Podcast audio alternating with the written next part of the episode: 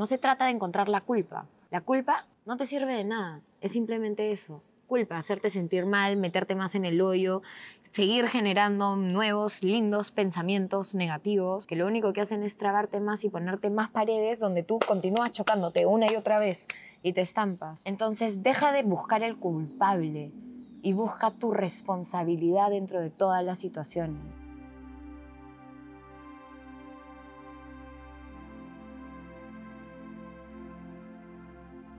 ¿Cuál es la diferencia entre víctima y responsable? Hemos escuchado que somos víctimas de nuestras emociones, de nuestros pensamientos, de, la gente que nos rodea, porque nos criamos en una sociedad bastante victimista, pero nos repele la palabra. Escuchamos víctima y es como, no, yo no. ¿Cómo voy a hacer eso? Y me indigna que me digas que estoy siendo víctima, porque eso significa que no me valoras, que no valoras mis emociones. Pero yo quiero mostrarte algo. El hecho de que tú reacciones frente a cualquier evento en tu vida te hace víctima de ese evento, porque está sacándote de tu centro. Y a veces esas reacciones son positivas y no le prestas atención, pero muchas otras veces esas reacciones no lo son y le dan más gasolina a tus pensamientos negativos, a tus miedos, a tus inseguridades, a tus creencias. Víctima es la persona que culpa a otros, al mundo, a Dios, de sus males, de sus formas, de su vida. Ah, pero yo soy mandona, así soy pues. Ah, pero yo soy impulsiva, así soy pues. Amame y acéptame como soy. Ah, pero yo soy ansiosa, así soy. Yo me acuerdo que de chica mi mamá me decía, Viviana, eres una mandona. Y yo le decía, por tu culpa. Tú me hiciste mandona. Si tú me hacías cuidar a mis hermanos. Nos íbamos a algún lado y era Viviana cuida a tus hermanos y tú te desaparecías con mi papá y yo me quedaba cuidando a mis hermanos. Entonces aprendí a ser mandona desde muy chica. ¿Cuál es el tema con esa conversación?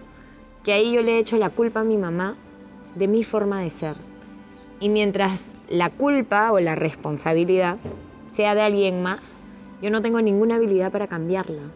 Hasta el día que me di cuenta que seguir echándole la culpa a mi mamá solo me dejaba en un círculo vicioso y nada más. Y dije, ok, voy a tomar responsabilidad y voy a ver cómo puedo convertir esto que hoy es una sombra en luz, porque al final del día el ser mandona también te da buenas herramientas de líder.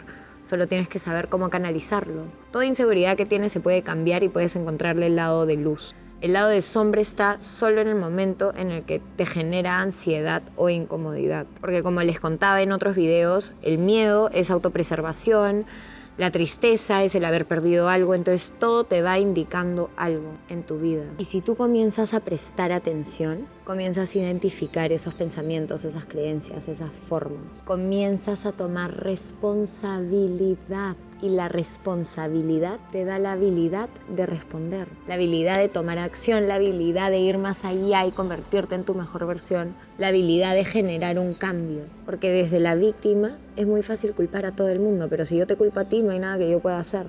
En cambio, si yo tomo responsabilidad y digo, ok, sí, yo aprendí a ser mandón en base a mis experiencias y vivencias, sin embargo, hoy quiero aprender a transformar esa versión que aprendí en una versión que me permita llegar a mi mayor potencial. Solo cuando yo decidí tomar responsabilidad sobre esa tendencia que tenía a ser mandona, solo ahí es cuando uno comienza realmente a hacer ese cambio y comienza a ser el responsable de su vida, por ende el creador de su vida.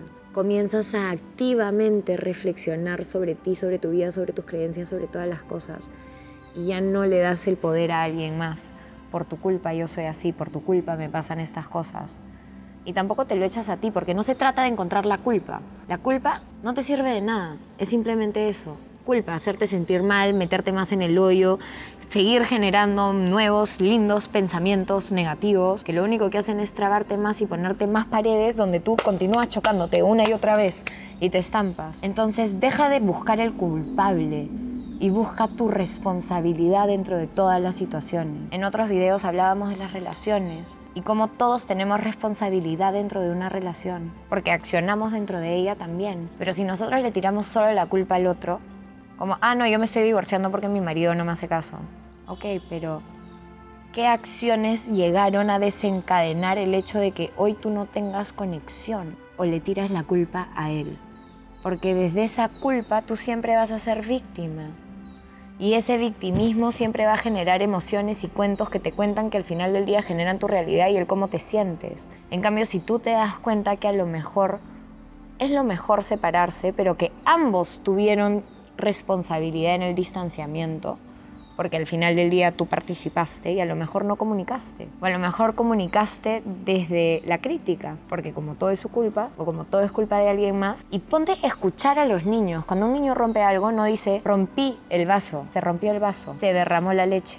Desde que somos niños nos enseñan a evadir la responsabilidad y no nos gusta, porque no lo vemos como responsabilidad, lo vemos como culpa y a nadie le gusta sentirse culpable.